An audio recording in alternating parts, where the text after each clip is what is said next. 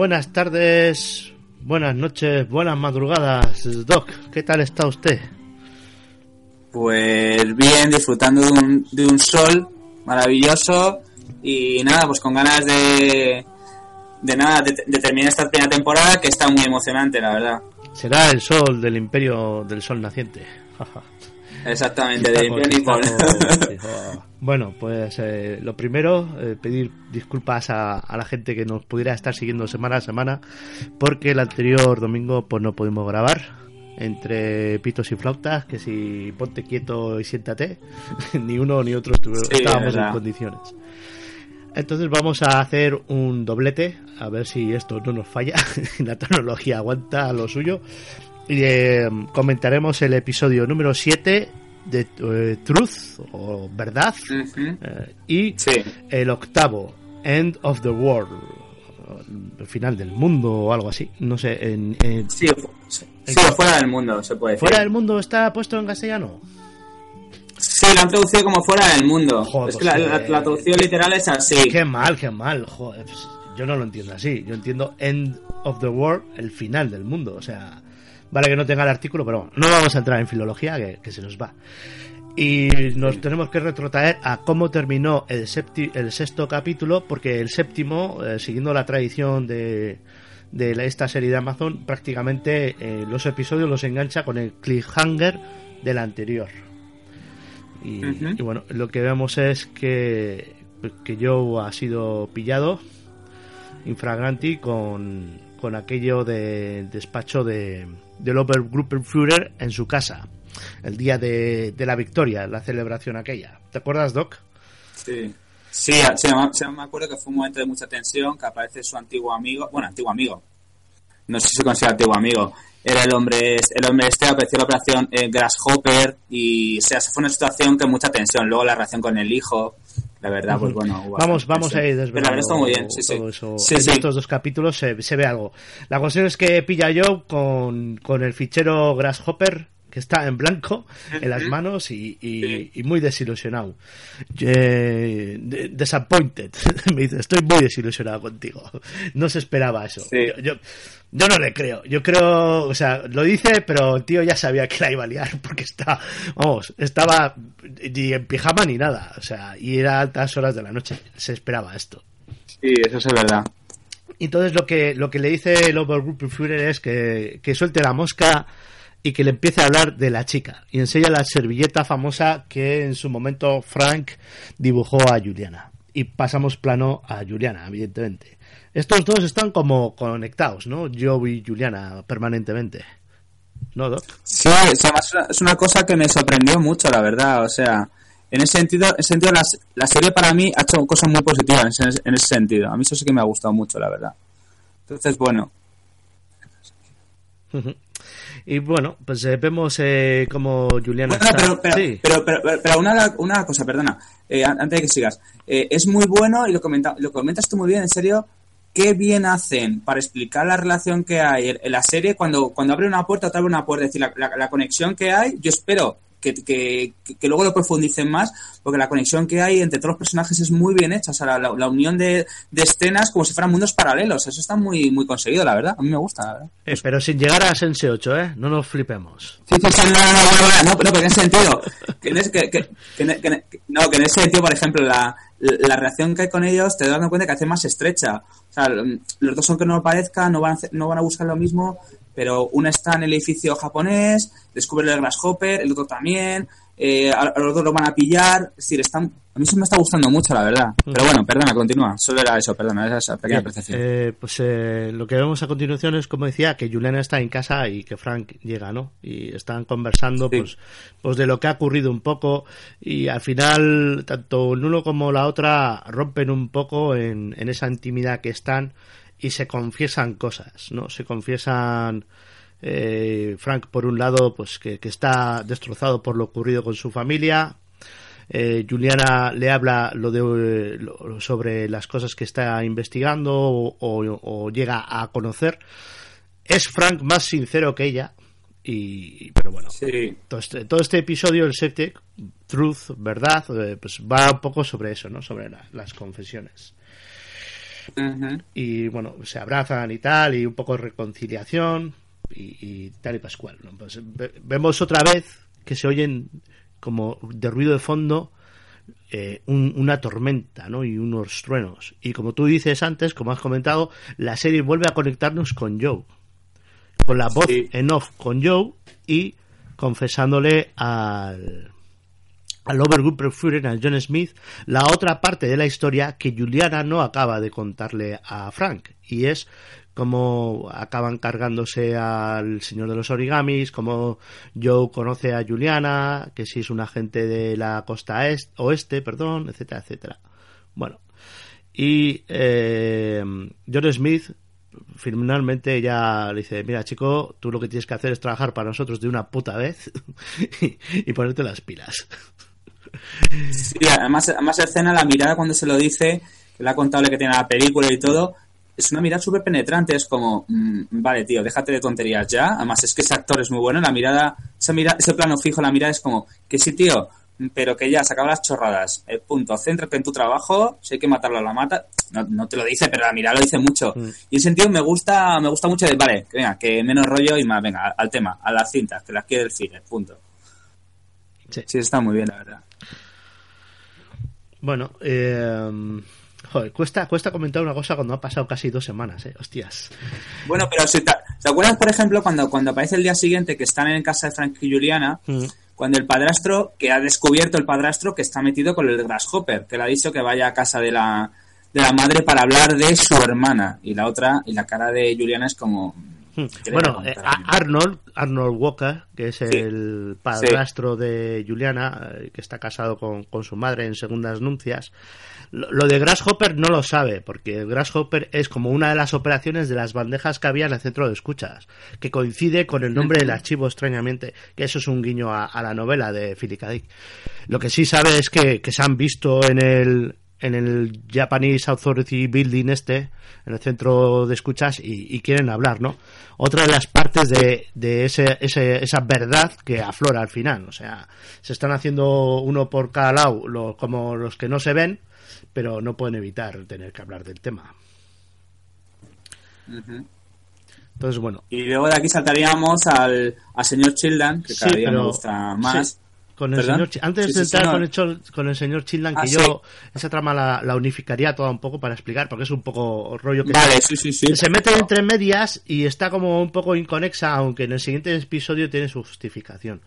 Sí, verdad, verdad. Pero eh, lo que vemos, una de las consecuencias de que Juliana haya visto a Arnold y que tengan esa relación de tapadillo es que cuando Juliana va a hablar con su madre eh, se nota esa tensión constantemente. Y Juliana le dice a su madre que se ha enterado, no se sabe cómo, porque no lo aclara tampoco. Juliana es una pánfila, a mí me cae mal. le dice a su madre que su hermana está muerta.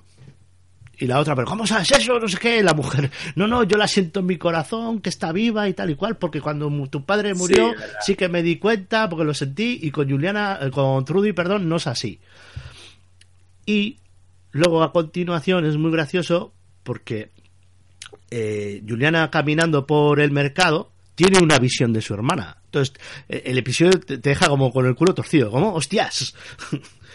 a ver si va a Sí, sí, además yo cuando lo vi dije, mm, pero vamos a ver, digo, no estaba muerta. Sea, yo un momento que dije, no, no, vale, vale, esto es su propia cabeza. Pensé algo raro, luego me di cuenta y dije, no, no, no, que estaba muerta, te lo estoy imaginando. Pero, pero queda como, ¿sabes? Pone esa musiquita así como onírica, pero te deja claro, como es una película o una serie en ese sentido que, que lo fantasioso hasta ahora no, no había entrado en juego, de repente esto eh, no lo consideras. De primeras yo no pensé que fuera una visión. Luego te quedas como, pues será una visión. ¿No? Sí, sí, sí. Sí, sí, sí, la primera impresión fue eso, sí, rara. Rara, como que pasa que, ha muerto un doble y, esto, un agente. O, sí, como hacían en, los espías, que utilizaban unos agentes dobles para que se murieran, o Hitler, que decían que había muerto su doble, que tiene un doble. Sí, me quedé, pero luego dije, no, no vale. Claro, y luego eh, su padre trabaja para los japoneses, pues igual es todo mentira y era para que fuera Juliana con la película en vez de ir su hija, ¿sabes? Es que sí, eso es verdad, es verdad. quedas un poco con el culo torcido. Es, es un putez esto. Y bueno, tenemos que regresar al despacho de López Fugard, que lo comentábamos antes, que John Smith, acuérdate, que bueno, la, bueno, la palabra que es un error es seleccionar, le está diciendo, mira, tío, eh, le llevo un poco por la senda de lo que tiene que hacer. Le está diciendo que, bueno, que la necesidad, que acaban de los sentimientos, que el deber es lo más importante, y le asignan una misión nueva, que sí que, ¿a, a ti te sorprendió eso? Es decir, sabe mucho John Smith, o sea, en todo momento está mucho John Smith. A mí me da sensación, bueno, ya, ya desde este momento los siguientes te estás dando cuenta que sabe mucho y está metido mucho en, el, en la misión y en las operaciones. Sí, trabajan con, Ah, trabajan sí, con más información de la que los demás tienen. Pero de calle, o sea, porque toda la trama de las películas y de la resistencia, cómo está organizada, como que la Gestapo tiene bastante conocimiento del asunto. Joe no tiene ni puta idea de nada y, y se va, vuelve a casa un poco como trastornado. A casa, a casa de su novia, en Nueva York, porque este tío es un cabrón y tiene una novia en Nueva York. Sí, sí, además es verdad que parece un niño y tú, eh, ¿en qué me he perdido? Y yo pensando, madre mía, es que es para, para reventarle, te lo juro. Sí. Además que novia se llama Rita, la Sí, novia se llama Rita, y el niño le llaman... Buddy, Y lo curioso, buddy, es que buddy significa colega, como chico, como colega, sí, buddy, ¿vale? Que la gente no suena raro, en inglés es buddy es colega, o sea... de ahí vienen una- las buddy, buddy mummies, buddy movies, perdón. Sí, sí, sí, sí, sí, exactamente, exactamente, exactamente. Y, y se queda muy inquieto y ella ella nota que este le está ocultando algo también. Es que son dos pánfilos. Joe Blake y Juliana Crane son la misma persona, creo yo. Pues eh, yo no sé, no sé, yo a veces le he pensado que están en dimensiones paralelas, porque es que yo, yo a veces son como, lo que te comentaba, situaciones tan tan exactas, es que es como un, un poco extra. Bueno, estamos utilizando un futuro distópico, pero no sé, lo que sea, a ver si es que han sido hermanos en otra vida, o yo qué sé. Bueno, no, no vamos a ir Eso por ahí, que tú estás muy influenciado por y no vamos a ir por ahí. Exacto. No. Es verdad, es verdad que la, la conciencia, el ser y todo esto de las realidades palpables o no, en Philip K. Dick siempre se da hay ese toque de sabe, es el jugar entre la vigilia y el sueño y cosas así. En las novelas se da mucho. ¿no? Y ahí están las películas, Blade Runner, la de Total Recall y todas estas que, que indagan en ello. Y no hay que olvidar eso, que El hombre en el castillo de Man in the High Castle se basa en una novela suya. Yo la estoy leyendo y hay muchas cosas que ha mejorado la serie, me parece a mí, por ejemplo. Porque es toda esta relación de Juliana y Frank en, la, en, la, mm, en el libro no existe. De momento, hasta por lo menos la mitad de la película, ellos están divorciados, están aparte. Ni siquiera se enseña cómo conviven. Ah, y otra cosa, el Joe Blake, que es un nazi Sí. norteamericano aquí, en, en, Sí. en, la peli- en el libro se llama Joe Cinalela o algo así, de ascendencia italiana. Toma ya. Y es, y es conductor de un camión o algo para el estilo. O sea, es- sí, sí. de- la serie ha tomado la- el libro y bueno, pues la, la ha remozado, la ha actualizado un poco. Yo me he quedado un poco flipado cuando he llegado a ese punto.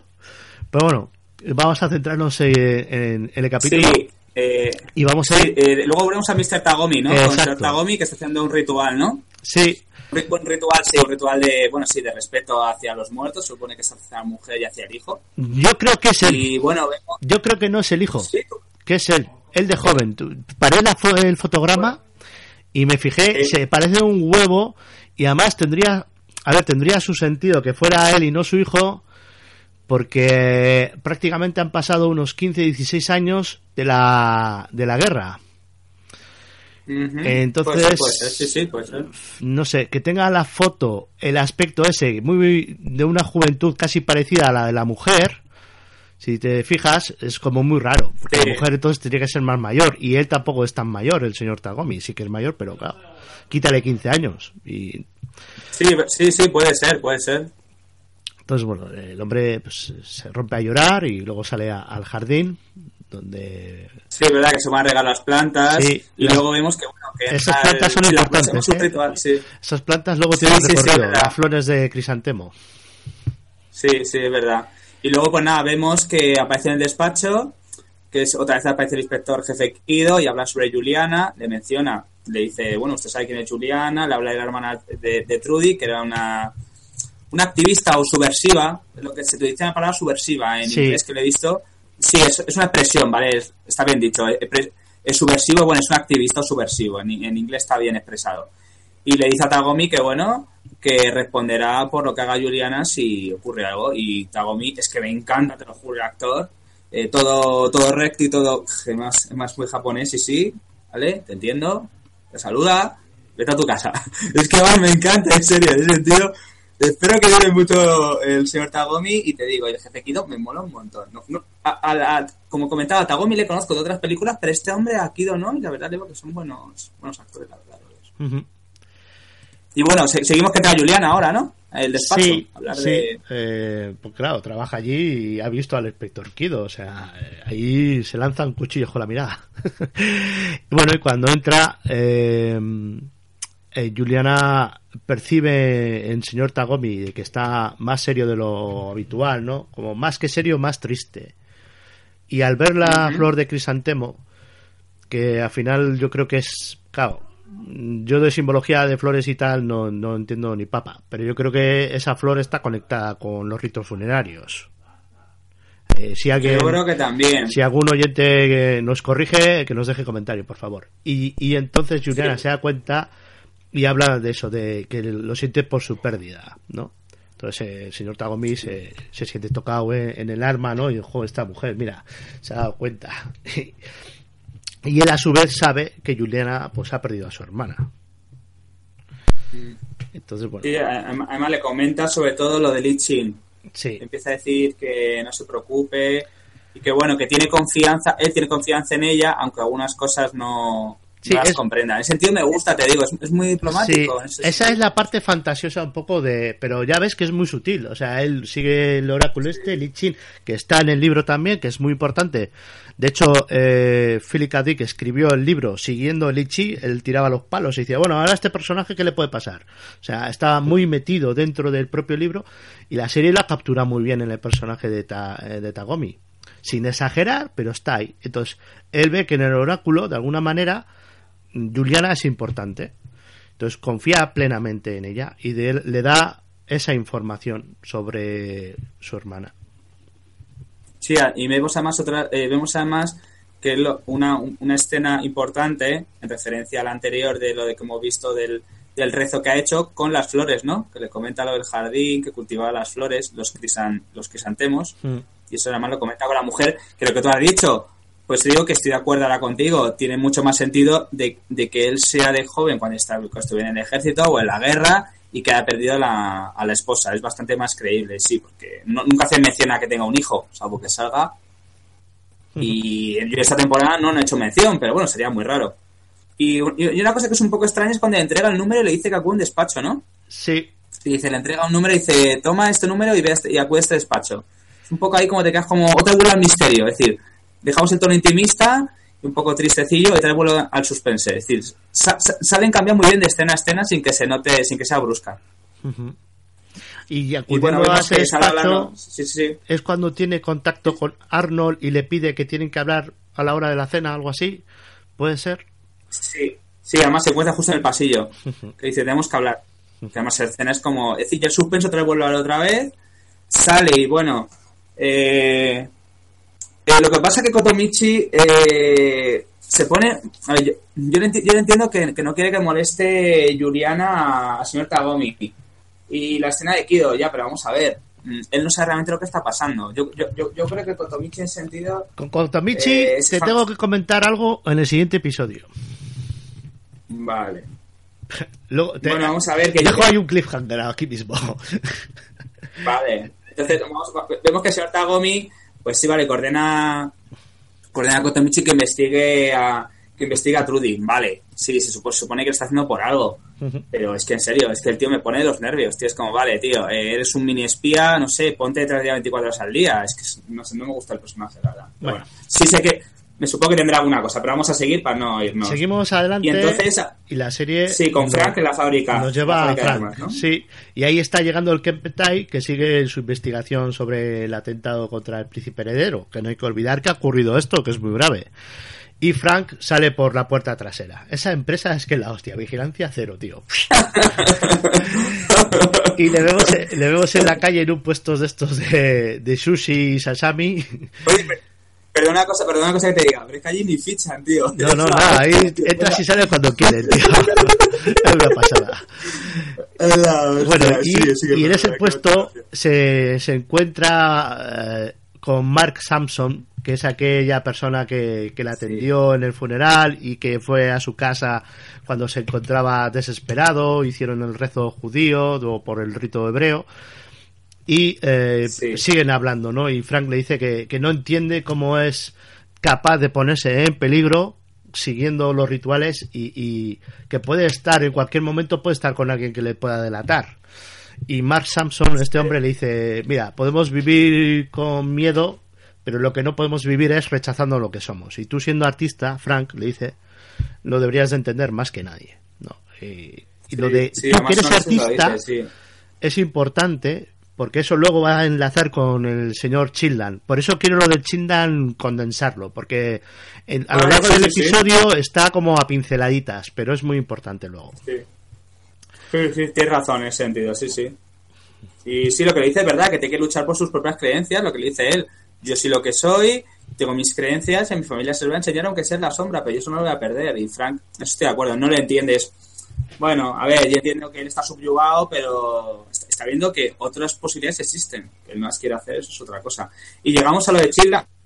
más justo, lo vamos a unir lo del tema de Frank como artista con Childan, ¿verdad? Sí, eh, condenso todo lo de Childan, ¿vale? Sí, sí, sí, sí, eh, Hay que recordar que en episodios anteriores, mientras Frank fue a comprar una pistola, o en el caso de no poder una pistola, comprar balas para el Colt que tenía fabricado, había un matrimonio japonés en la tienda, que son los Kasoura. Kasoura o Kasura, Kasura, Kasoura. Bueno, sean gallegos. Causuriña. Sí. Causuriña. Un saludo para guris. Un saludo. Bueno, pues... Eh, bueno, estamos con, estamos con los causuriños, con los gallegos. Entonces, eh, el, el Childan ve que estos manejan pasta y eh, pues quiere intentar quedar con ellos bien y tal y vuelve a, les da les hace una llamada que estos le devuelven y tal y pascual de tal manera que recibe la invitación para cenar en casa de los Casoura. Eh, Casoura estos. Que se quedan muy, como muy hostia joder, pero es por negocios. No no no que va no es como de amigos y tal. Le dicen esto es súper raro. Bueno pues en Mr. Childan eh, acude a las 5 de la tarde a la casa de estos señores. Eh, detalles. Le atiende un mayordomo que es blanco. Entonces, que es blanco, pero se nota el racismo como si fuera, es, imaginaros la inversa, si fuera que un blanco va a visitar unos blancos y tiene un asistente chino o japonés, ¿no? Eh, el trato es súper frío respecto a... Ah, sí, tenemos aquí el sirviente este, es es súper extraño todo, ¿no? Y toda la... No, eh, perdona, es que, es que esa escena, si tú te das cuenta, es como si viéramos las películas que se hacía en la, en América del Sur profunda, cuando había realmente, hay una película de cuando había las crías y señoras, bueno, que han estrenado, es decir, tú lo veías mucho, las crías en los años 60, era muy normal ver a negros, o sea, no, no sonaban a raro, entonces me gusta mucho que hayan hecho, vale, eh, no somos americanos, somos japoneses, pero ese tema lo, lo tenemos muy arraigado, que que en vez de ser un negro es un blanco. Es decir, en ese sentido me gusta mucho el contraste, la verdad. Sí, sí, perdona, sigue. también, y también en el sentido oriental, ¿eh? Mayordomos de, corte oriental. Bueno, eh, la, la, la, cena avanza por esa por ese lado, es decir, eh, los, el señor este, que es abogado, el casero este, dice que hay cosas de la cultura norteamericana que le, le gustan un mogollón, pero hay otras que no entiende como eso de, oye, ¿por qué os llamáis viejo bastardo, old bastard y todo esto? Si eso es un insulto. Y, desde, claro, desde el, correctísimo eh, diálogo japonés a el diálogo americano pachanguero, que, bueno, habrá también pachanguero japonés, me imagino, pero como que hay un mundo diferente y él como que no lo entiende, ¿no? Y, Mr. Chinlan ahí haciéndose colega, intentando explicarlo, queda muy bien, tal. Y luego en una parte eh, se reúnen y el Bill Kasura, creo que se llama el hombre, el, le enseña toda la colección que tiene de cosas antiguas. Sí, antigüedades norteamericanas. Eso es. y a Mr. Childan ahí, en ese momento, se le enciende una bombilla, aunque no lo muestra, pero se le enciende una bombilla como diciendo, me cago en Dios, este es un, un friki de estos del merchandising, a este le frío yo aquí con ofertas y me lo vamos, me lo meriendo. Y queda todo muy bien, muy ta, ta, ta, hasta que llega la hora de despedirse, ¿sabes? Y Mr. Childan está súper emocionado. Y bueno, ya volveremos a cenar y no sé qué. Y los otros de golpe son súper fríos. Sí. Como diciéndole, no, no, aquí ha acabado esto. Entonces, lo que Más super borde, sí. sí. queda, eh, te quedas como torcido y lo que han estado haciendo es da a entender que ellos invitan de vez en cuando a hombres blancos, ¿no? De, Sí, para ver, sí, para, para conocer sus costumbres. para analizarlos, para analizar la cultura norteamericana, pero no es para hacerse amigos. Entonces, de pronto, Mr. Childan siente esa opresión, ese rechazo de por ser es un racismo, lo que pasa que nos choca por que sea por parte de los japoneses hacia un blanco, cuando lo habitual suele ser al revés. Durante la Segunda sí, Guerra Mundial, eh, sobre todo en la zona de, de San Francisco y bueno, toda la costa oeste, la población oriental, sobre todo japonesa, porque también los chinos vivían ahí, pero los chinos durante la Segunda Guerra Mundial eran víctimas y estaban, entre comillas, con, el, con los aliados, pero los japoneses eran el eje. Un montón de familias japonesas fueron metidas en centros de en campos de, de concentración básicamente se les eh, Sí, sí, sí. se les eh, embargó las propiedades, las tiendas, sus casas, etcétera. Entonces, ese trato frío eh, de, y, y bestial en, en esta en esta toma, en esta escena, se invierte. Entonces, lo pasa que nosotros igual no tenemos el, el background o el conocimiento de que eso haya sucedido. Pero para un espectador norteamericano tiene que ser como la hostia, como diciendo, hostia, tú, mira cómo le está tratando. ¿No? Sí, sí, sí. Eso, o sea, a veces cuando la gente lo ve es por falta que tú dices de desconocimiento, pero sí se ha dicho que los japoneses tienen campos de concentración, incluso en Corea del Norte ahora creo que es, incluso... Bueno, pero campos de concentración en Estados Unidos, Doc. Estados Sí, sí, Unidos sí, no, metió a ciudadanos estadounidenses, pero de ascendencia japonesa, en su propio territorio en campos de concentración. Es lo que estoy diciendo. Ah, coño, pues perdón, te- perdona que te había entendido mal. Bueno, Vale, no vale, pues, no, eh, pues te digo, es falta de información. Eh, Hay que no, aclarar eso. Durante la Segunda Guerra Mundial, porque Joder. los, los declararon como posible quinta columna. Joder. Bueno, por puntualizar temas, que si no se nos escapa. Eh, primero, que Mr. Childan llega a un acuerdo con Frank para hacer lo de toro sentado, lo del collar. Eso sí pasa en el séptimo episodio, ¿sí? Sí. Vale. Y luego, que Juliana se reúne con Arnold y es verdad que hablan sobre que Arnold lleva 16 años ahí, en el, el Japanese Authority Building, y habla de que Trudy eh, estaba ennoviada con algún pazguato o algo así y que pensaban irse a la zona neutral. Y él lo que cree Vale. es que están allí. Vale, ok. Y Juliana se calla como una zorra. Vale. Eso es lo que pasa. Y luego Vale, ya perfecto. aquí tenemos, por acabar este episodio, yo haría volver a la zona oeste, a la zona este, perdón, de Nueva York y acabar a la trama Joe. Vale. Porque lo importante es, como hemos dicho antes, que el Obergruppenführer le asigna una última misión y como falla en esta, le rebanan el cuello. Y es que Sí, tiene, además... sí, sí. que tiene que volver a San Francisco a recuperar una cinta porque han descubierto que va a haber otra más.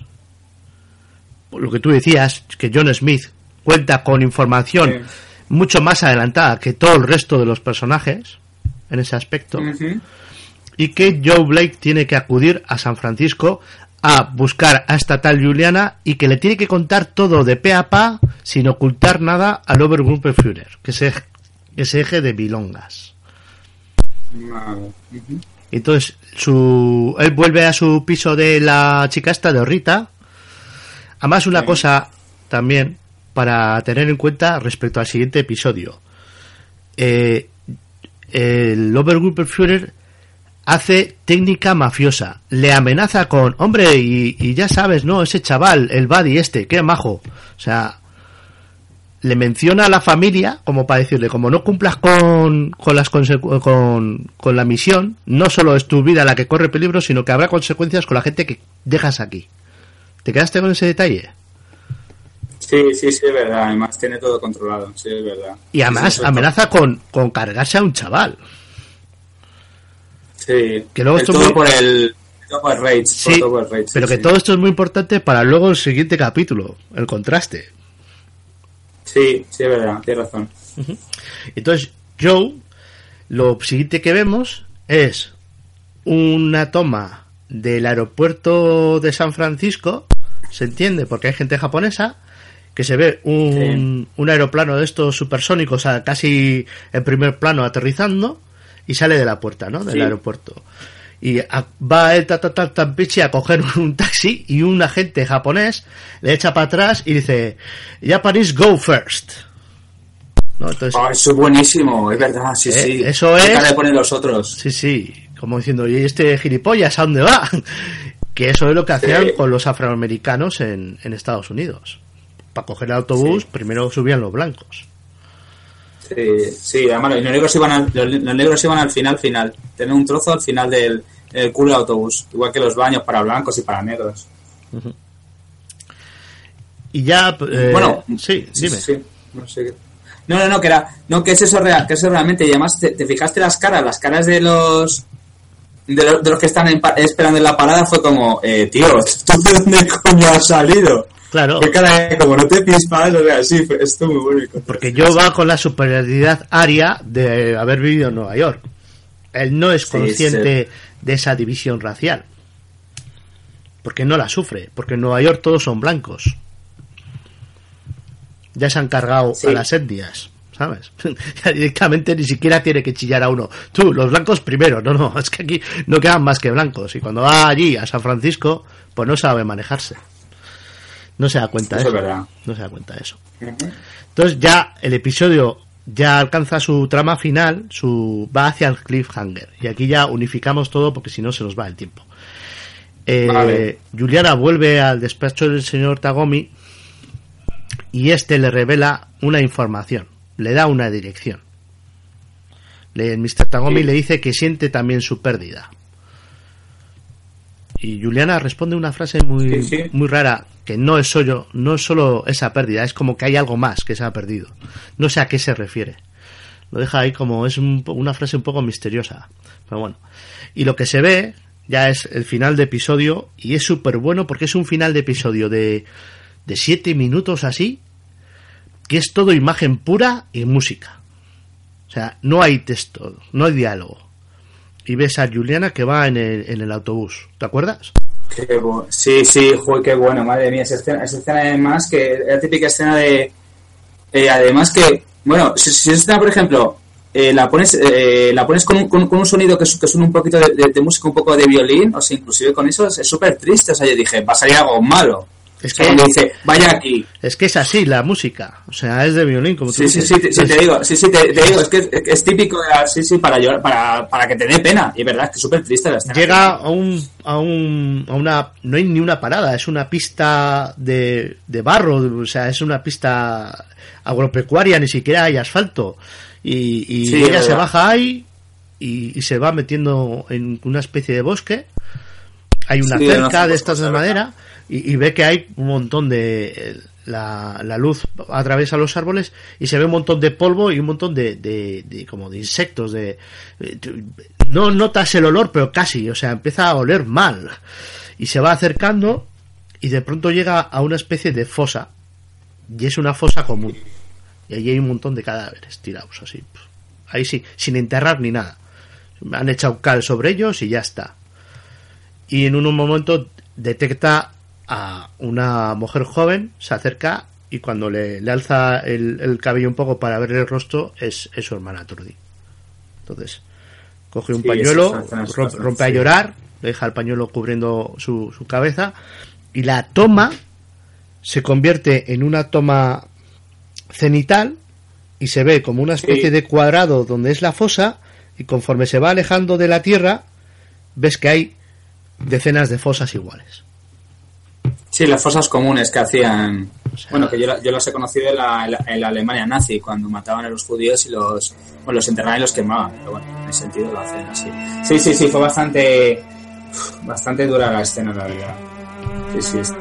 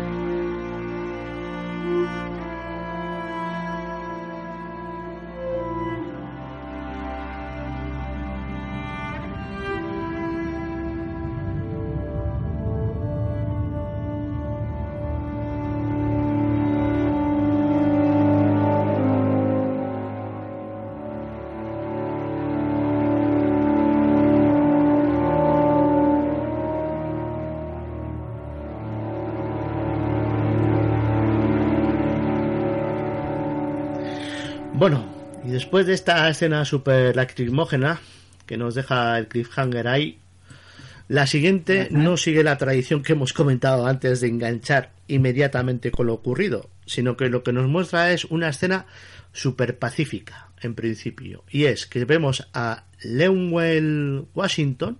¿Te acuerdas de aquel hombre negro? Afroamericano. Eh, sí, de Cannon está- City. sí, que estaba en el, sí, que estaba en el Sunrise. Pues sí, el señor del Sunrise. Está pescando con un niño. Está pescando ahí, eh, no sé si es un lago, si es un río, si es la propia, el embalse de la presa aquella por la que se tiró al señor de los origamis.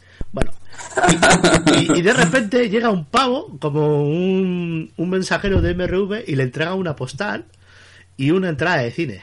Y la entrada de cine o, o de teatro está como taladrada, como con agujeritos. Sí. Bueno, no, eh, creo que esa entrada se la saca él del bolsillo, corrijo. y, y tú, lo, lo primero que te muestra en la escena es lo que pone la, la postal, que empiezas a leer y no tiene ningún puto sentido.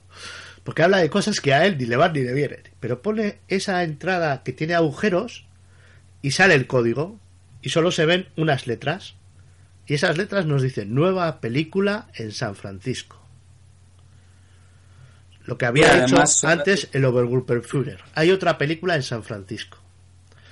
Y le dice, quiero que vaya Sí, por ellas. O sea, el hombre del castillo o alguien está mandando a, Lo- a Lemwell este, a Lemwell, o Lem, vamos a llamarle Lem, a. San Francisco.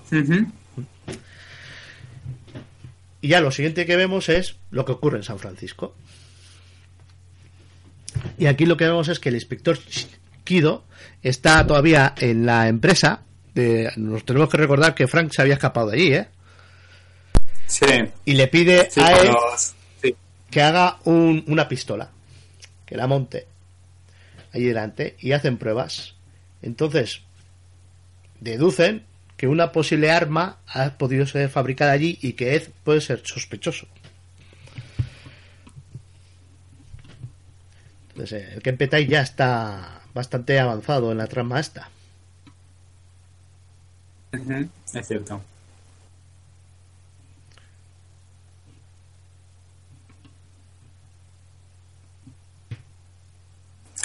Sí, sí, Ah, no, no, perdón, no, verdad que te quedas. No, sí, eso está. ha habido un eh, corte eh, ahí. lo que- no, lo que tú siempre has dicho es verdad. Siempre que en Peitai, eh, en toda, en toda la, en- de momento los capítulos que hemos visto, tú dices, no sabe las cosas, siempre va adelante, igual que te digo, me ha gustado mucho lo de que has explicado de Lem, de la del tema de los, de los espías, que además incluso se ve, se, se muchas series de espías, además eso suena muy, incluso los microfilms, pero eso me ha gustado mucho, los cuadraditos y lo de, eso me ha gustado la verdad, y lo de este hombre, pues que te das cuenta que le van a pillar, que saben que es o es Ted o es Frank, los del Kenpei tal, pero bueno, está muy bien la verdad, en ese sentido.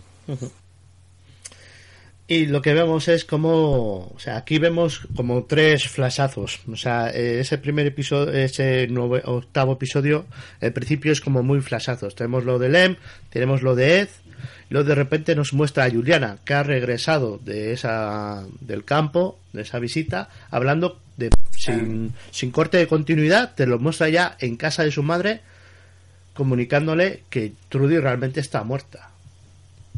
Confesando que ya lo sabe, así no se sabe cómo. Mira a Arnold como diciendo, así como mm, en lenguaje no verbal, pues esto ya sabes de dónde viene la información, pero no podemos decir nada. Y la madre está empeñada en no creerle todavía. Es verdad, es verdad. No acepta la muerte de, de, de Trudy. No, dice que no, la cara es con, no, no, no, no, no, yo la, yo la siento todavía. Tú puedes sentir lo que quieras, pero es verdad, no la acepta, no acepta la muerte, es verdad.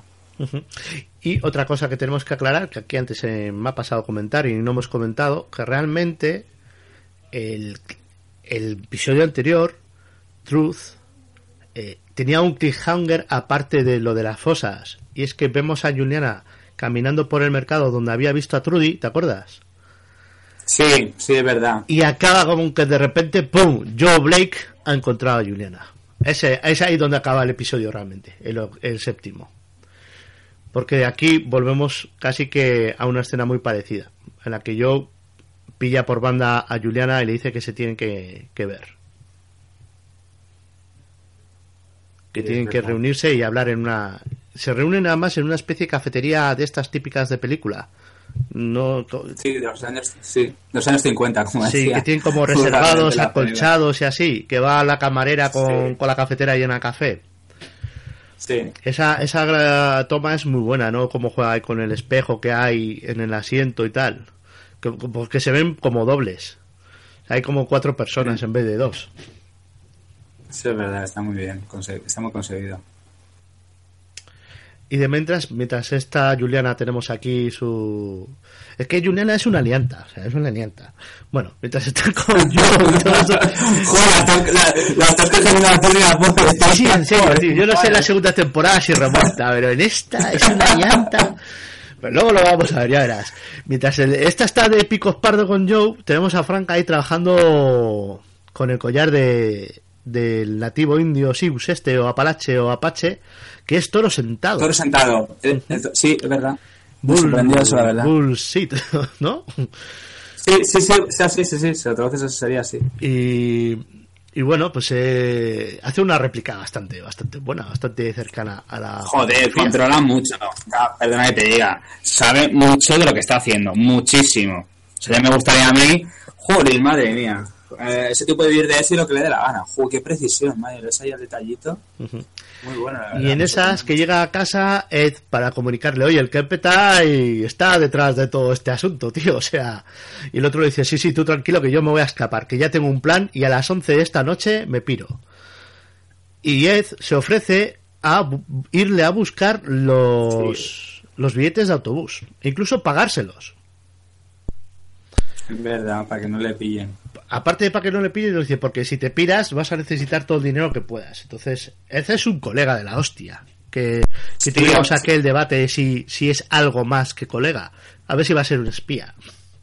Que decía, Sí, pero te estás dando cuenta que no. Yo, yo creo que no. No sé si al final de temporada pasará algo, pero yo estoy viendo que no, que realmente es que es su amigo de verdad. Y le está defendiendo a capa de espada y le está protegiendo y no quiere que le pase nada. Y eso, la verdad es que le, me gusta mucho el personaje. Espero que, pero Eh. eso, espero incluso que dé más juego a segunda temporada. de momento Sí, es un personaje el más blanco de todos, creo yo.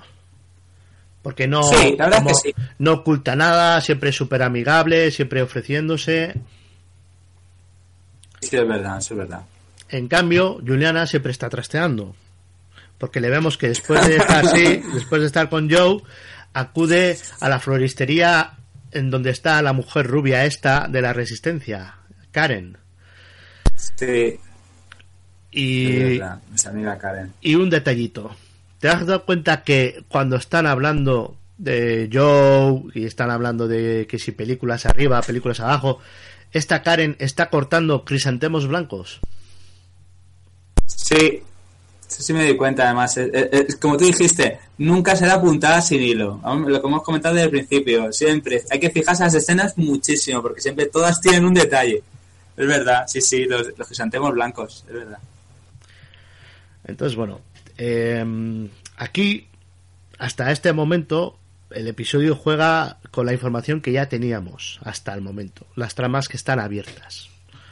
Voy a hacer un inciso porque vamos a hablar de una un- trama, la de Nueva York, pero desarrollándola sin entrelazarnos con saltos, ¿vale? A ver, a ver qué te parece cómo queda. Vale. ¿eh? Porque es un poco Vale.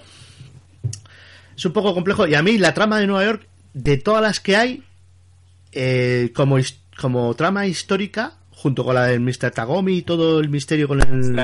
con el señor Baines que también se trama es la que a mí me, me dice o esto de trasfondo o sea la serie esto tiene que ir desarrollándolo mogollón o sea es lo que le da juego realmente luego está los personajes pero los personajes como que de alguna manera eh, en todas las series tienes triángulos y tienes toma y dacas y no sé qué pero el juego histórico nazi y japonés solo está en esta.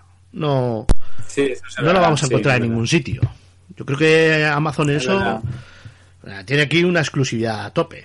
Si te gustan estos temas de, de la Segunda Guerra Mundial, pero encima con un, tro- un toque eh, distorsionado, esto es la hostia.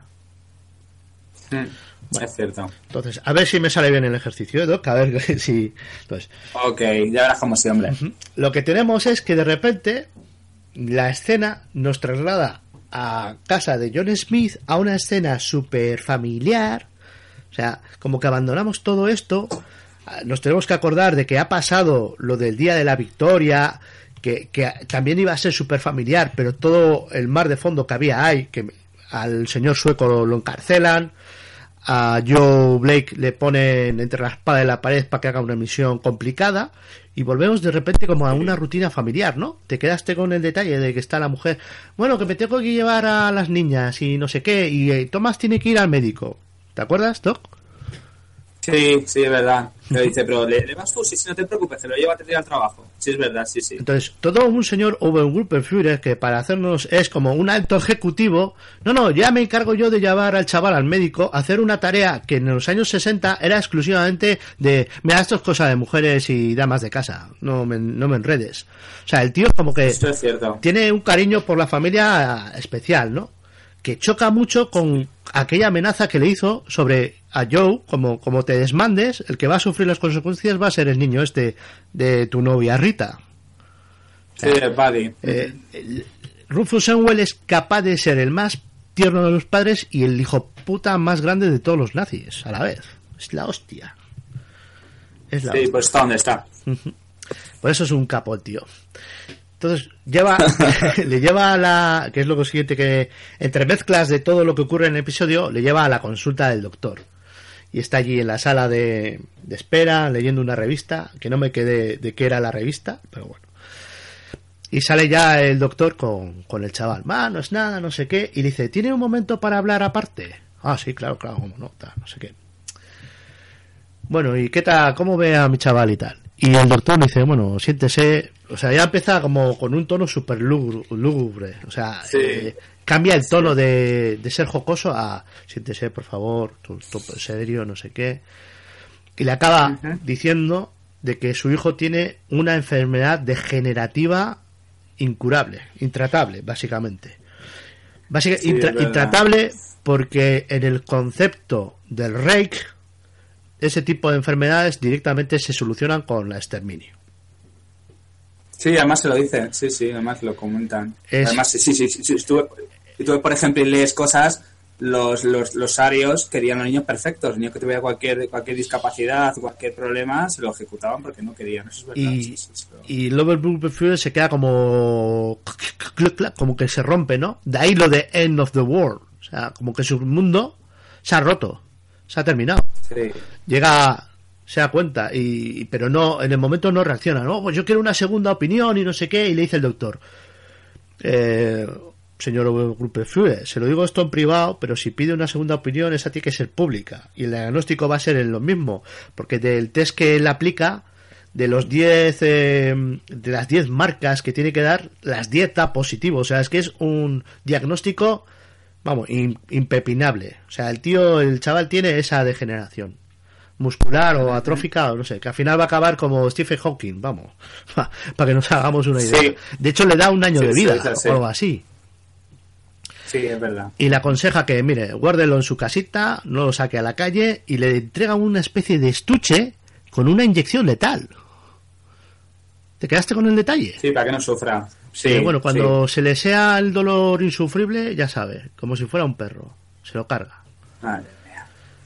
Entonces el tío, el Rufus Sí, Sewell, no, se- no, se- no se anda con tonterías. Sí, sí, no se anda con tonterías. el, el hombre vuelve destrozado, pero lo oculta totalmente. A la familia no le cuenta nada. Cuando está de vuelta, la mujer le pregunta, bueno, ¿qué tal? Pues ya sabes, adolescente, no sé qué. Y el chaval sigue haciendo sus carreras y todo esto, ¿no? Eso por un lado. Sí, Esa es una de las tramas nuevas que nos abre para el frente de Nueva York. Que en esta primera temporada era como el frente pobre, digamos, ¿no? La trama. es- Pero ahora, en el octavo, mira la chicha que nos ha metido. sí, es verdad. Esa es una. Y luego tenemos la chicha del señor Baines, el famoso sueco, que está ahí en Nueva York. Entonces, ahora voy a escribir un poco eh, Sí, sí, sí. la, la siguiente. sí, creo que detuvieron, sí. Sí, Sí, la, si- detuvieron la en siguiente chicha relacionada con este hombre. Y es que de repente a, Rufus Sewells le crecen los enanos, pone un circo ahí, vamos. Estando en el despacho, le viene eh, el capitán con el listo de los cojones. Sí. ¿Te acuerdas? Que era el que falló cuidando el único testigo de la emboscada que tuvo Sí. Que tuvo Rufus Sí, eh, eh, sí, sí, sí, me acuerdo que, que se ahorca o que no sé, no se corta el cuello con una cuchara. o Sí, eso que aquel. es, ¿no? Pues el capitán Connelly era el sí, responsable de su vigilancia. Bueno, pues este vuelve Sí, a aparecer y dice: eh, eh, Obergruppenführer, que tiene aquí la visita de Reinald Heinrich o Heydrich. Heydrich. Sí, Heydrich. Que este Ay, es un personaje real. O sea, existió. Ah, no sabía. Es un sabía. jerarca nazi. De la porque Es. Madre mía. Super hijo de puta. Y el Obergruppenführer se queda como: ¿What? como, o sea, soy, el jefe de la Gestapo aquí y me entero que este tío aterriza hoy aquí, ahora, delante mío. Se queda el tío. O sea, lo que no le bastaba con lo del hijo, que ahora le viene este hijo puta a rascar. Y el otro dice, no, si yo vengo de vacaciones con la familia, tal, aprovechando que vimos, hay que darse cuenta que desde Berlín a Nueva York, aunque haya vuelos supersónicos de estos, hay una tira de millas, ¿eh? Sí.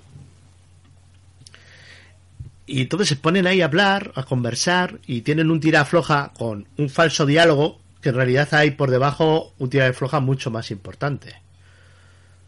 Entonces al final Rufus Sewell y John Smith le dice, pero usted a qué ha venido aquí? No.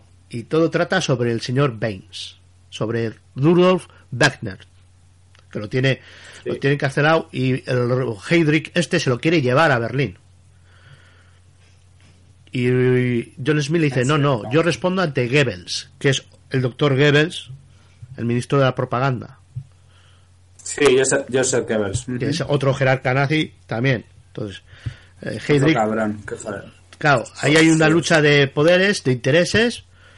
Heydrich está por encima de John Smith, pero John Smith tiene entre comillas, como no es de la misma rama, porque el Heydrich será por la rama del ejército y el otro John Smith es más de la, politi- eh, de la policía política, de la Gestapo, puede responder ante el otro, pero ya le estás diciendo, eh, tú jame los cojones y ahora lo que pasa. Pues tienen ahí un tira y afloja potentísimo.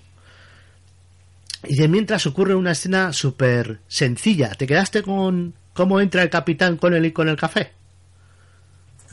Sí, o sea, no sé, me quedé como diciendo, y esta escena, o sea, o sea, te choca con toda la... Es que es una escena muy curiosa. Yo dije, que me acabo de perder? Entrar a mi café, no sé, fue muy curiosa la escena, sí, sí, me sorprendió, me sorprendió mucho. Es decir, suele, los cambios que tiene de situaciones, eso lo, lo, lleva muy bien y nunca es forzado, nunca. Hola, traer el café y tú, mm? Rompe la tensión, pero en cambio John Smith se queda como mirando súper extrañado y enfoca mucho el café, eh, pero muchísimo. Y se ve, la escena es que el capitán Connelly coge con unas picitas así de platita cuatro terroncitos de azúcar y los va echando uno a uno al café. Ti, ti, ti, y luego coge y se va con la bandeja. Y el otro se toma el café súper tranquilo. Y ahí acaban diciendo, bueno, nos veremos de, estoy de vacaciones y un día tú y yo y la familia comiendo juntos. Que es una amenaza velada, muy, muy mafiosa. El, Sí. el mentar la familia, como diciendo, tú tócame los huevos y ya verás lo que pasa a tu familia. Eso es verdad, eso es verdad.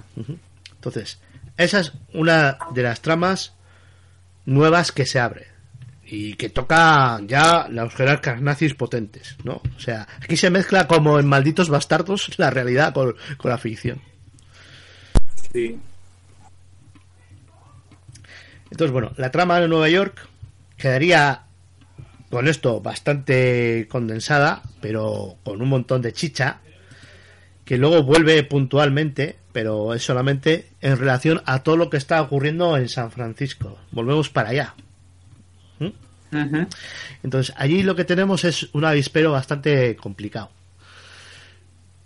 A ver cómo, cómo lo podemos analizar también condensándolo un poco y, y que quede de clarinete. Porque aquí también se abre como nuevos personajillos.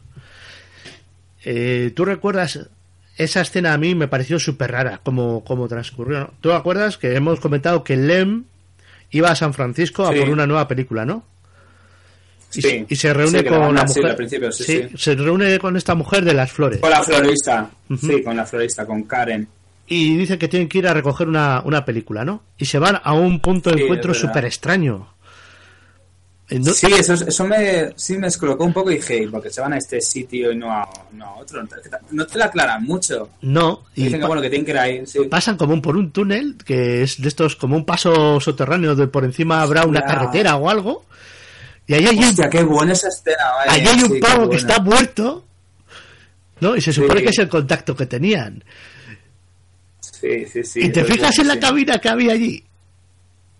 Que es así como, Sí, me- como un pequeño castillito japonés de bambú. Sí, sí, sí, sí. Te digo que los detalles los cuidan un montón en ese sentido. Bueno, pues de repente empieza a sonar el teléfono y lo cogen.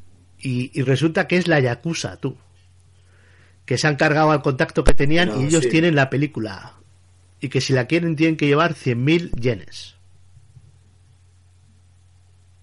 Sí, además, esa escena, además justo esa escena del túnel, yo dije, ya verás tú.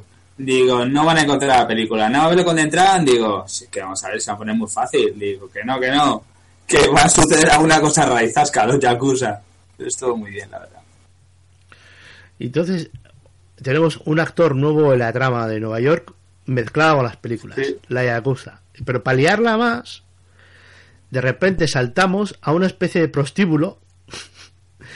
¿No? Que hay ahí. Sí, donde están los amigos, sí. Sí, hay una cantante americana o blanca cantando en japonés, no sé qué hostia está cantando, pero todo el mundo es japonés. o sea, bueno, y las prostitutas algunas son, son blancas, pero todos los clientes son japoneses. Y entra el señor estirado Kido junto con Yoshida, el sargento Yoshida, que es más estirado todavía. Ahí como, como Sí, que, verdad. como, no me toques que me ensucias con tu porquería. Y entran a hablar con, con el jefe del prostíbulo, que es de la Yakuza. Y empiezan a hablar de sus Sí. trapicheos y sus no sé qué, y le comenta de que tiene en su poder, no, no tiene en su poder exactamente, dice, tiene información de algo relacionado con ciertas películas que andan pululando por ahí.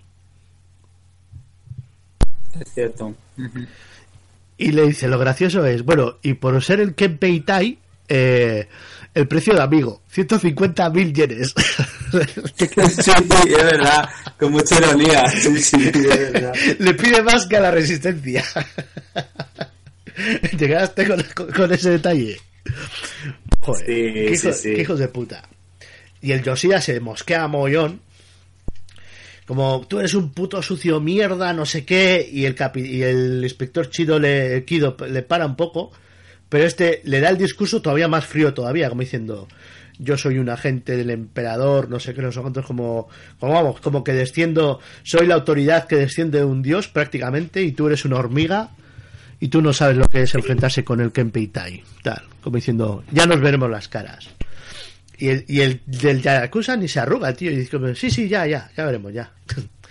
y se pira. Entonces ahí tenemos como dos, fran- fra- eh, dos frentes en el mismo sitio por una misma película. Aunque en realidad es un tercer frente, porque tenemos a Joe, que es el frente de, Ujú. de la- de los alemanes. Sí, es verdad. Y Joe hace una llamada al despacho del Obergruppenführer para contarle toda la copla. Para contarle que necesita dinero para pagar la película, porque la Yakuza la tiene. Y entonces le dice el otro, ah, por, e- ¿y cuánto piden? Y 100.000 yenes. Y dice, ah, pues eso es, nada, como calderilla. te, te quedaste. O sea, para los alemanes, el dinero ye- japonés como que no vale nada. Es como, ah, eso es calderilla. sí, sí. Ahora te, pásate por la embajada que te lo, que te lo dan. Que te lo damos. Y es la hostia, es la hostia. Y entre medias, que estas son las grandes historias, tenemos una pequeña historia. Vamos a volver al señor Tagomi. Que, Sí. que es muy pequeño lo que ocurre, pero aquí era antes lo que te quería comentar. Cuando Sí. vuelve Juliana a- al trabajo, ¿no? Se encuentra, Sí. se encuentra al Kotomichi recogiendo unos documentos del suelo, porque se le han caído. ¿Te quedaste con el detalle de que Juliana se le queda mirando la manga y se le ve así como un relieve de una escarificación o como un tatuaje pero en relieve a Kotomichi de un dragón? ¿Te, acu- te acuerdas de. ¿Te acuerdas de, ¿te acuerdas de la serie Kung Fu? ¿Te acuerdas de la serie Kung Fu? De Carradine. Sí, coño. Que Sí, lo, da- sí, lo que le ponía, sí, sí. que los Shaol- Shaolin se quemaban así eh, el antebrazo con... Sí. Pues tiene un, un tatuaje de ese tipo. O sea, el Kotomichi oculta algo más de lo que aparenta. Es una espía, es, es- seguro, que es de las Yakuza, alguna de esas, seguro, ya lo verás. Hostia, eh, Conociendo estos giros, conociendo estos giros yo me espero cosas de esas. no sé por qué no, no queda más, no va más allá que eso. O sea, es ese detalle que te doy ahí, pero parándolo, eh. Yo, hostia, aquí pasa algo raro. ¿Por qué enfoca tanto a este tío? Y porque lo, o sea, yo veo la serie, veo el episodio y luego para poder hacer el guion lo veo otra vez. Y entonces me Ujú. cosqué, ¿eh? Si no, no te, así de primeras lo ves, pero como que no te coscas. Y luego ya dentro del despacho, el señor Tagomi, que ya tiene cierta confianza con, con Juliana, le comenta de que va a venir un general japonés o algo así para indagar sobre uranio. Y que ese uranio, Sí, esos filamentos, esos yacimientos se encuentran en la zona neutral. Y que sí, necesita en Canon City. en ¿verdad? Cano City y necesita información y Juliana se presta diciendo ah pues yo creo que en la biblioteca puede puedo encontrar algo o sea qué extraño que de repente ahora los chinos o perdón los chinos es que ¿sabes lo que pasa? Que aquí un saludo para series reality podcast que el señor PJ en vez de decir japoneses dijo chinos cuando nos, cuando nos mencionó ¿tú has escuchado el último series reality? No, no escuché el último, pero cuando lo escuché ya verás tú. Pues escúchalo porque cuando eh, dicen, bueno, las novedades de Amazon, pues han estrenado la segunda temporada de The Man in the High Castle, que va sobre alemanes y chinos. Está por ahí, ¿eh? Yo le puse, le puse un comentario, minuto Dios mío. 17, minuto 17. Tú, escúchalo, minuto 17. Ay, Dios mío, lo voy a escuchar, qué grande es. ¡PJ! Ay, Dios mío. No te pillemos, ya todo el día que vuelvas por aquí, ya verás. Te vas Sí. de las orejas. Entonces, bueno, eh, esto son las... Sí, hablando de uranio. Sí, sí, lo uranio, lo de los yacimientos de uranio que habría en Canon City, estás diciendo. Sí. Y bueno, el señor Tagomi en este episodio mm, creo que solamente eh, sale para esto. Lo demás eh, como que, que no existe. Ah, y ahora me he acordado, jo, viendo el guion, que ¿te acuerdas que hemos hablado que iba a cerrar toda la trama en Nueva York en una sola explicación? Sí, deja una escena sí. súper importante. Pero viene, sí, viene bien que hayamos hablado del, del uranio. Porque todo esto del uranio viene porque tenemos que recordarnos que hasta el momento la única potencia nuclear es Alemania.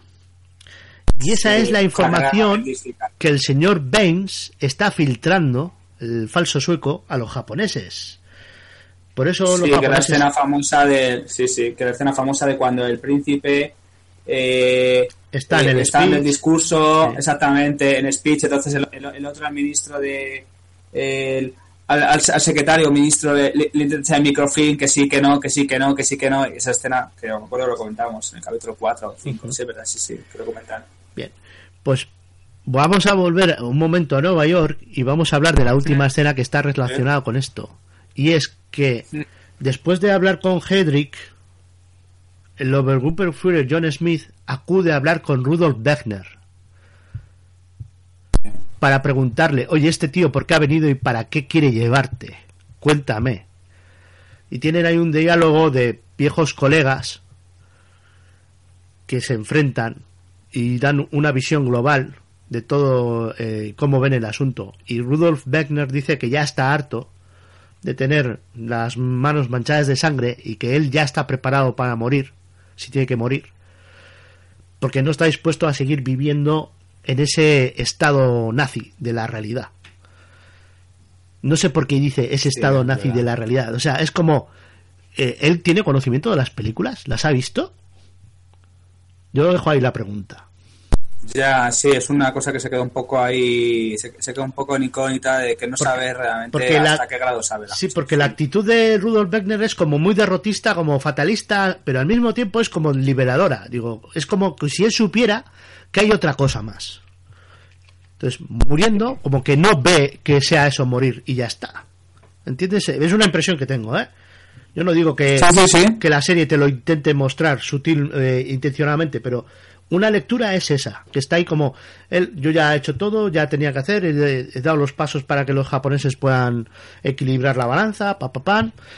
John Smith, ese punto, sabe un montón de cosas, pero ese punto lo desconoce. No sabe Wegner en qué anda metido. Está super mosca. Es una de las cosas que no controla. Sí, es verdad. Es verdad. Y luego ya eh, volvemos a ya acabar con, con San Francisco. Y antes de ir hacia el final del capítulo, vamos a empezar por Frank. Frank y el señor Childan. Estos y sus, y sus negocios de ¿Qué joyería. personajes?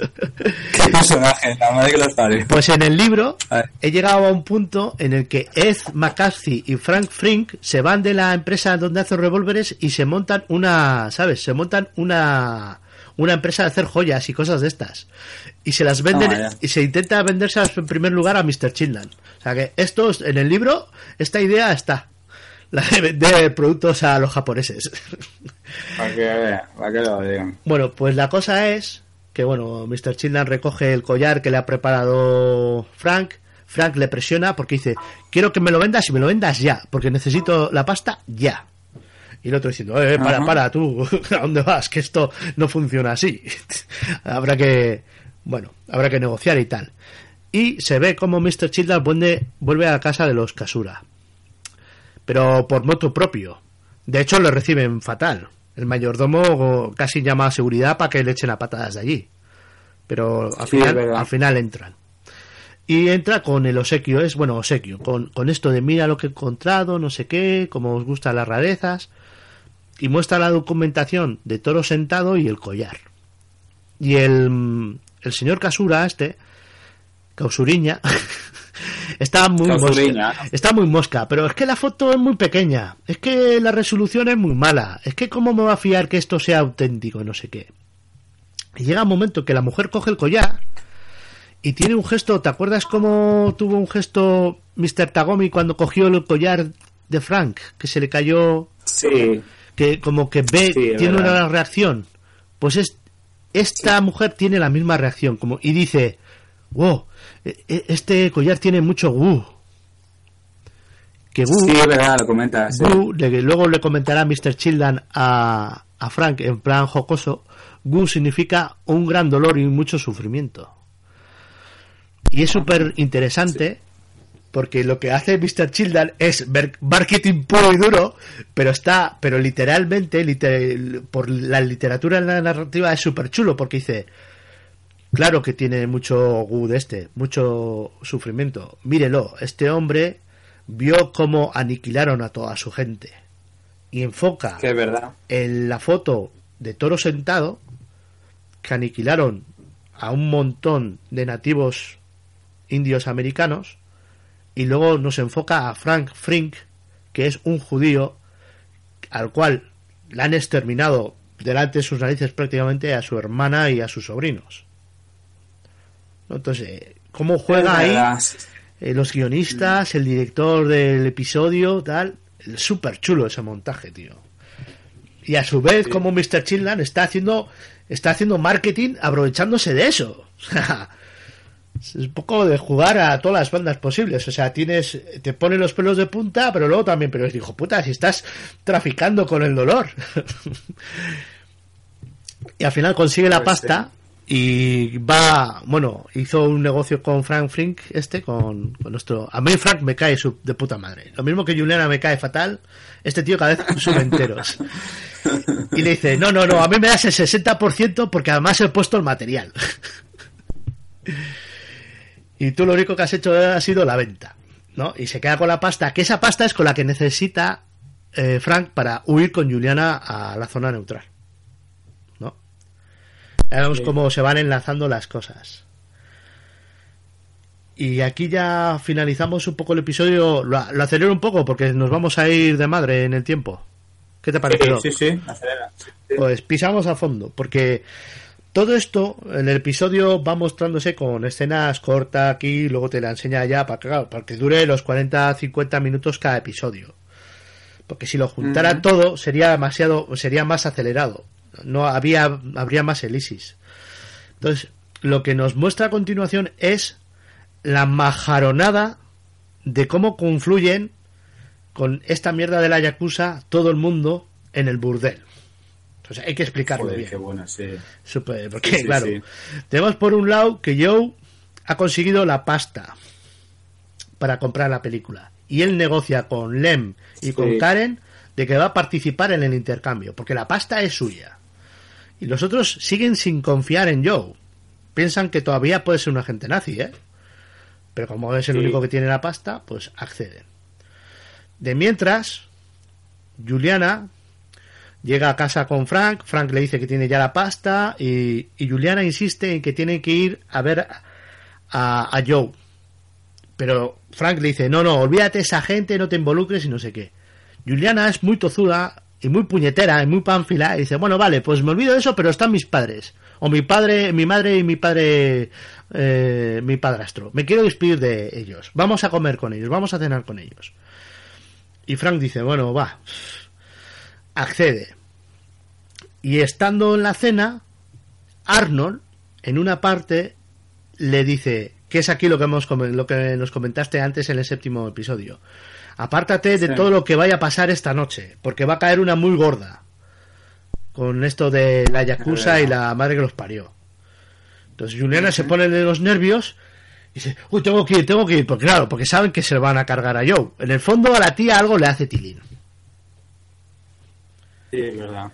Y se aprovecha de que Frank le intenta parar, pero como está en casa de, en casa de sus padres, le, ella la- le torea un poco y se escapa. Y lo único que lo único que consigue Frank decirle es, oye, que hay un policía ahí afuera que nos está vigilando todo el rato. Y ella les, es una cabrona, le dice, no, no, te está vigilando a ti. ¿Te quedaste con ese detalle? Sí, sí. Es- Sí, sí, sí. Es súper exacto. pánfila, tío. O sea, el, el- el- Es su, muy tonta. su novio, su novio con el que supuestamente está, tiene la pasta, se puede empirar, ya se ha despedido de su familia, tío, coge y vete. No, no, no, eh, no, es que le debo a este que me haya ayudado. Pero si no sabes nada de él, copón. Ya, es verdad. Bueno, acude corriendo. De mientras lo que vemos es que Joe se mete en el burdel. Burdel lleno de japoneses con prostitutas japonesas o blancas y está la la Lili Marlene está cantando ahí en japonés una canción que en sí es americana, creo, pero bueno, la está versionando. Y Joe en la recepción ahí eh, deja la chaqueta. ¿no? Toma mi chaqueta, le dan un papel con el número, tal, y se va a tomar una copita. Mientras él está adentro, lo que se ve es al Kempetai con el inspector Kido posicionando a todos los agentes para salidas y entradas. Sí, verdad. Y ya Joe está acabando su cervecita y dice, bueno, pues ya no he tocado aquí cacho porque no, no me interesa ninguna, me voy con el calentón a otro sitio y va a recoger la chaqueta. Y cuando recoge la chaqueta hace como el gesto este, hostia, pesa más, ¿no? ¿Te quedaste con el detalle? Sí. Sí, sí, sí, verdad. Con el juego se queda como, ¿uh? ¿Y esto? Sí, sí. Eso posiblemente es porque han usado la chaqueta para hacer el intercambio de la pasta Está por la cinta. De hecho, lo que se ve es que Joe entra en el baño para comprobar. Descubre tan, tan, tan. Pero que solo comprueba que es una cinta y una película, que no coge Ya, el negativo sí, y se pone sí. a mirarlo. Vaya comprobación Ya, de ya, mierda. no, ya, ya, dice, mierda. Lo lógico es comprobarlo. No, es una cinta, vale. Es que- no sé ni lo que es. Acuérdate que igual le ha colado la cinta de Popeye del tercer episodio. Exactamente. Sí, es que es muy tonto en ese sentido, sí, sí. Es que son, son muy pánfilos, son muy pánfilos. Y hablando de pánfilos, en ese Sí. momento, en el burdel se mete Juliana, que Lem y Karen lo- la ven entrar. Y dice, pero ¿y esta gilipollas qué hace aquí? y ahí es cuando empieza el Kempetai a silbar. ¿No? Y Juliana llega, coge a Joe por banda y dice, "Eh, que viene, que viene el Kempetai, que, que nos tenemos que pirar, no sé qué. Y el otro que ni se cosca, o sea, el tío ni, ni ¿cómo, qué, cómo, por dónde? o sea, si no Sí. es por Juliana, se lo cargan, se lo cepillan allí y empiezan a Sí, correr sí, y salen por otra vez también salen por la puerta atrás como la empresa de Frank sabes por las cocinas. Y el inspector Kido los tiene a todos rodeados menos esa salida. Les persigue por el interior del burdel, eh, llega al callejón y cuando Juliana y Joe se encuentran casi a salvo ya a la salida de ese callejón, de repente aparece un coche negro, súper raro, de la, de la nada, sin identificación, y apunta a pistola, los amenazan y los manda adentro del coche. Y cuando Sí. se pira el coche chirriando ruedas, es cuando aparece el inspector Kido. Luego entiendes que, que estos del coche no tienen nada que ver con Kido, porque si no se hubieran quedado ahí. Digo yo, ¿no? Claro. Sí, sí, sí. Y creo que prácticamente el episodio octavo acaba ahí. No, no, no, sí, sí, termina ahí, termina ahí justo y se hace fundido en negro. Joder, hostias, ¿eh? Vaya viraje que le ha metido, le ha metido a la Yakuza. Nos mete a, Sí. a que, que, el, que el hijo puta del John Smith es un padrazo. Pero luego encima. Sí, luego, no, luego no mete a la otra persona. Sí, sí. Eh, ah, y otro detalle más, ahora que me he acordado. Joder, es que John Smith daba más para de lo que parece. Hay un momento en el que está de noche desvelado mirando fotos antiguas y baja la mujer y dice, no, que me, que me encuentro en la cama cama vacía, que qué pasa, no sé qué. No, aquí nada, mirando unas fotos, no sé qué. Y te quedaste en una foto en que se le ve a él con su hermano y su hermano está en una silla de ruedas. No me fijé en eso. ¿Ves lo que te digo? Que son los pequeños detalles, no me fijé en eso. No Pues... sé si yo tendría que haber decirte. ¿Ves? Que, está- que están, a- que están a entender que es, que es hereditario. que es hereditario, que es por su rama y que el sufrimiento de Sí. ver cómo una persona se va apagando ya la ha sufrido. O sea, John Smith no es tan hijo de puta como parece. Sí, bueno, pero que tiene que. Sí, pero que está. Pero que ahora mismo, como, como está como está en un cargo y el cargo, pues tiene que mostrar una cierta imagen para que no se lo carguen. La verdad. A mí me está encantando la serie en este aspecto y gracias a estas revisiones que hacemos capítulo a capítulo veo más detalles. Porque yo vi la, Sí. yo vi hice el binge watching este famoso. Yo la serie, la primera temporada la tengo machacada, la tengo vista. Pero todos estos detalles, de viéndola así de, "Ah, quiero más, quiero más, se te pasan. Sí. se te pasan, pero vamos, pero que no te coscas. Luego, verdad, que viéndola, Sí, sabiéndolo todo ya, te vas fijando más en los detalles. Sí, cuando ya conoce la historia, ya, ya, ya en las pequeñas cosas. Los diálogos, sí, sí, tienes razón. Entonces, bueno, pues nos queda el episodio 9 y 10. Que, ¿Qué hacemos? ¿En la próxima semana los machacamos juntos? Sí, hombre, lo quitamos ya, sí, hombre. Oye, esos además, tiene, más, además tienen mucha tensión, además. Esos, uff, van súper deprisa, además, y te ponen, te ponen con mucha tensión. No, y encima está entrando unos elementos que ya empieza a tocarse los elementos fantásticos y la distopía real, es decir, Sí. personajes de la historia, porque hasta ahora prácticamente, exceptuando el que una cosa que me he dado yo cuenta ahora, el, el japonés, el príncipe heredero, será eh, el hombre que es, que es emperador ahora. Bueno, que, que ya ser, que ya abdicó en su hijo. puede ser. O Podría ser, sí, bueno, sí, con los futuros que claro, como te están vendiendo, que, pues, que pueden ser muchas cosas. Porque eh, eh, durante la Primera Guerra Mundial había un emperador que era Hirohito. Este abdicó en su hijo, que será el que el que en- el que atentan contra él, que era el señor mayor que estaba y que él te- y tenía una hija. Que había mucho follón en Japón, porque Sí. claro, no lo puede dar una hija. Y ahora es emperador. Saco, creo que era, o eso, sí, sí. Es que ahora mismo Japón no sé si ya está gobernando, o sea, es la emperatriz. Que no. Esto, esto tenemos que revisar No esto como, como background Sí. para el siguiente episodio. ¿Qué te parece? Le damos una repasada. Bien, bien. Bien, estaría bien, estaría bien. Ya le hemos dado dos capítulos a los oyentes, así que ayer los dos últimos y nada, con un final que, bueno, que esperemos que esté a la altura, que yo creo que va a estar y la segunda temporada, pues creo que viendo cómo va la serie, yo creo que va a subir inclusive más. Me da la sensación, me da la sensación, según viendo cómo está trabajando la serie, pues, madre mía. Porque tú ya has empezado la esto. segunda, ¿no? Yo he empezado la segunda, yo he visto el primero solo. Pero no me cuentes Y me no ha gustado. No, no, no, no, no, no. Además no cuenta nadie, te digo. Es- se mantiene se mantiene toda la calidad de la primera y para mí sube, sube un peldaño más. No he visto más, pero yo para, para mí estoy muy contento, la verdad, con la con el principio. O sea, se mantiene. El, el nivel de la primera se mantiene y sube inclusive. ¿Sabes qué te digo? Que en vez de ver tabú, en el chiringuito tenemos que haber cogido esta, esta serie, cojones. Pues yo creo que sí, que a la gente le habría gustado más, porque tal la gente se cabreada, pero bueno. de, todas formas, sí que, sí que la gente haga una revisión a partir de la, de la, primera y la segunda, cuando termine Tabú, empecemos. Bueno, no sé, lo dejamos ahí, no vamos a enredar más con el Sí, sí, sí, sí, no vamos a dar. Y bueno, pues yo, por mi parte, ya cierro el programa. ¿Te parece? Perfecto, sí, sí. Pues nada, auf Wiedersehen. Auf Wiedersehen. 朝日は輝くのなぜおめはない土地の知らないのねいつで